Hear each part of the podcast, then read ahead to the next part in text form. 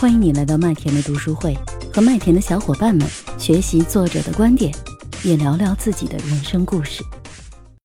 先邀请吕吕吧，也分享一下《疯传》这本书。我们吕吕呢，他曾经是一个行政管理人士，现在呢是一个心理咨询师。我觉得小云云分享的很全面哈。这本书它的一句话摘要就是让你的产品、思想、行为像病毒一样入侵。其实我当时看到这句话的时候，我就在思考，我觉得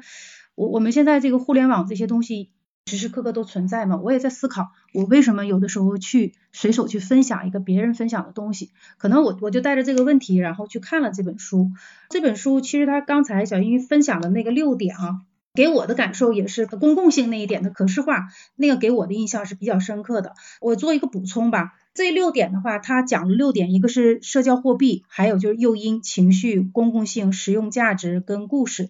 在这个社交货币上，我感受到的就是人其实分享的时候都是有那种满足欲、那种炫耀，然后觉得是对我有益，然后对身边的人有益，所以它其实是有这种社交属性的。会反观我们自己分享的一些东西啊。可能更多的是会有一些，比如说像健康啊、教育啊，这些是非常非常容易被分享的。第二点呢，就是诱因，诱因其实他刚才讲到的那一点呢，这个诱因可能我们不光要知道那个原因，核心的是要有那个暗示，就是要有那个行动的暗示。比如说他这里头他举了一个例子，就是说跟大学生说这个，很多人喜欢吃蔬菜嘛，肯定很多。就比较挑食，但如果说你就跟他说，哎呀，这个东西好，怎么怎么样的话，他不一定能去接纳，就是他这个接纳的度肯定有限。但是他这里头他就讲到了一点，是在大学里头他用了一个方法，就贴了两个标语，就直接贴在了那个大学生的那个用的那个餐盘上面，贴了两个标语，一个是健康生活从每天吃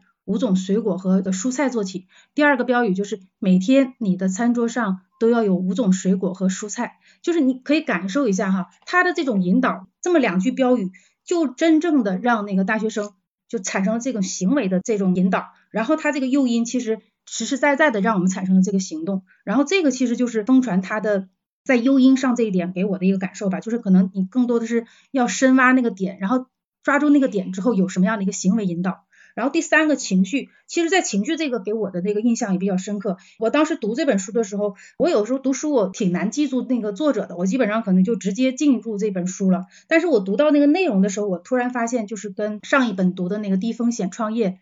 那个举的案例，包括他当时写的这个情绪这点是一模一样的。然后我就去翻那个低风险创业，果然樊登他在引用那个当时关于。传播情绪的那一块，就是完全引用的这个疯传的这个作者，他当时其实就写到两个维度吧，一个是消极的，一个是积极的。如果说是能引起高唤醒率的，那不管是消极还是积极的，都会有很强的这种传播的冲动。但如果说是低唤醒率的，不管是你积极还是消极的，相对来说这种传播的冲动都会比较小。樊登在那本书里举的例子跟这里的书例子也是相似的啊，也是把这个。很多的例子照搬过去了，但是我我为什么说这一点对我来说就印象比较深呢？因为在这本书里头，可能我理解的这个关于情绪的这个共鸣，关于情绪的这种传染跟传递、传播、分享，那是基于我们在传递产品、传递思想、传递行为。但是在那个低风险创业那本书的时候，樊登的那个角度是在企业家创业的时候，就是在创业的时候，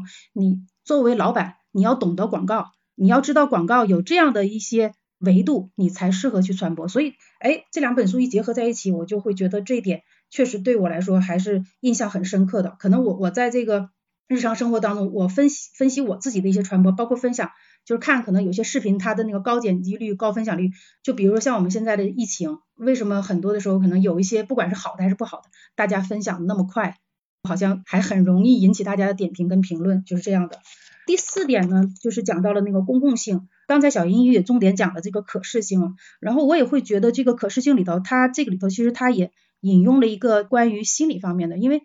大家很多都会有那种从众心理，比如说他讲到了这个，你会觉得餐厅多的人，哎，他可能就味道比较好，那去的人反倒更多，或者他也讲到了有那种就是街头卖艺的，他可能会在他的那个盘子里头，他先放一些硬币，其实也是引导别人的一个行为。然后讲到这里头这个可视化呢，他也举了这个。阿姆斯特朗就是那个环法冠军嘛，他的那个黄呃黄腕带，就是当时耐克通过这个事件，然后做了这个黄腕带，其实为他们创造了很大的这种社会价值，包括经济价值。这个可视化也是现在就是可能我们这个视频啊这些传播非常有效的这样的一个因素吧。第五个的话呢，讲到了这个实用性。其实这个实用性里头，它也运用了一些就是交易心理学的这个原理吧。就是我们觉得很多时候，可能我们会选择一些有利于我们的东西，但实际上其实人潜意识里是有很多的这种比较的。他会呃举了一些关于比较的一些例子吧，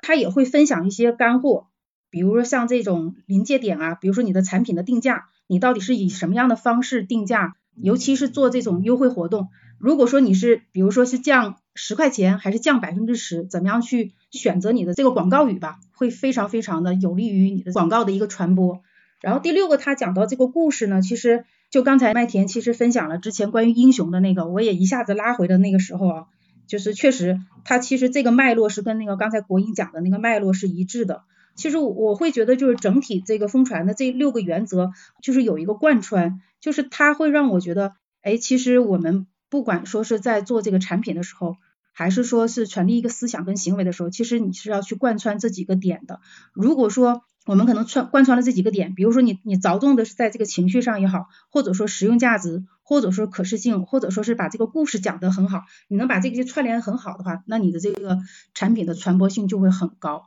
也会去想到就是我们在朋友圈里去分享的一些事件吧。可能现在的人其实很少去看朋友圈了，因为。基本都变成广告了，但是偶尔你看你自己去分享这个朋友圈的时候，一定是特别特别打动你内心的那个东西。但是有些东西为什么能传播的很很广？它其实是产生了很高的这种这种高唤醒率的。所以可能在我的这个应用当中吧，会去思考一下，然后也去分析一下，就是我们去看到平时日常去看到的那些视频啊、那些广告啊，到底在哪个点上去做的非常好？嗯，然后也会把这两三本书去串联在一起，也会去想到就是。上一期吧，就是李生当时讲到的那个生知跟熟知，可能这个点在这个作者里头，它是这个应用。但是如果说是我可能从其他角度的话，能为我所用，就比如说像樊登为他所用的话，就变成他新书里的一个新的知识点，就是他的一个数值，对我来说是这样的一个启发吧。好的，谢谢吕吕啊，感觉到确实是同一本书，但是大家读起来确实不太一样啊。我是麦田先生，关注我，收听更多的成长话题吧。